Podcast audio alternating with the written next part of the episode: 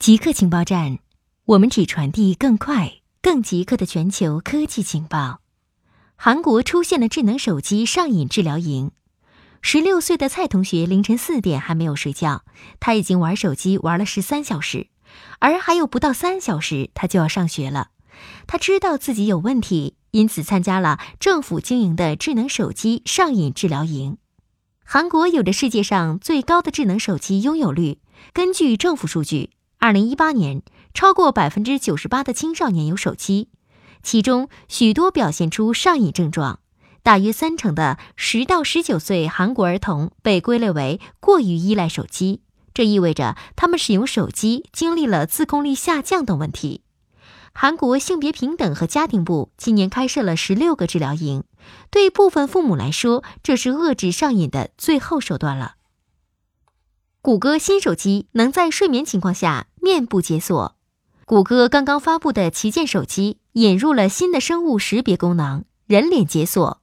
谷歌宣布，手机的人脸解锁方案非常安全，但该功能很快被发现存在漏洞。它能在用户闭着眼睛的情况下解锁手机。今天的手机包含了大量的私人信息，允许闭眼解锁或不知情下解锁。意味着手机很容易被未经授权访问。谷歌的帮助页现在警告用户，人脸解锁可能会在闭眼时解锁。谷歌称，目视手机可能会让手机意外解锁。长相与您相似的人也能够解锁您的手机。如果有人将手机对着您的脸，也可以解锁您的手机，即使您闭上眼睛。如果用户担心人脸解锁不安全，可以关闭该功能。中国电信的 IPv6 超大规模部署实践与技术创新被选为世界领先互联网成果。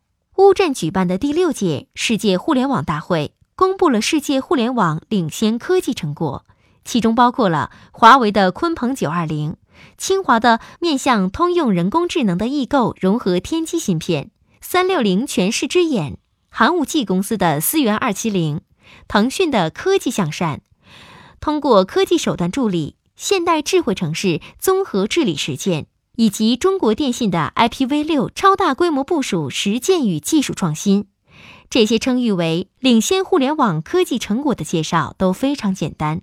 比如，中国的电信的介绍是：二零零九年预见到 IPv4 地址很快会被耗尽，中国电信开始了商用网络向基于 IPv6 的下一代互联网演进研究和实践。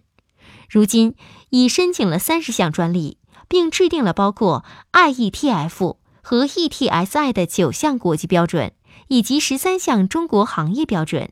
其中，针对超大规模网上引入 IPv6 的难题，制定了以 IPv6 为主的覆盖多专业网络的网络构架和平滑演进路线。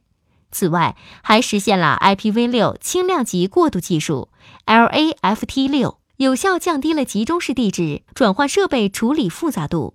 本技术成为国际 IETF 的主要过渡技术之一，没有提供任何专利列表。不过，在国家知识产权局的专利查询系统，以中国电信和 IPv6 为关键词，确实能找到许多专利，比如 IPv6 网络中识别虚拟主机的方法和 DPI 设备、IPv6 数据包服务质量处理方法及设备等等。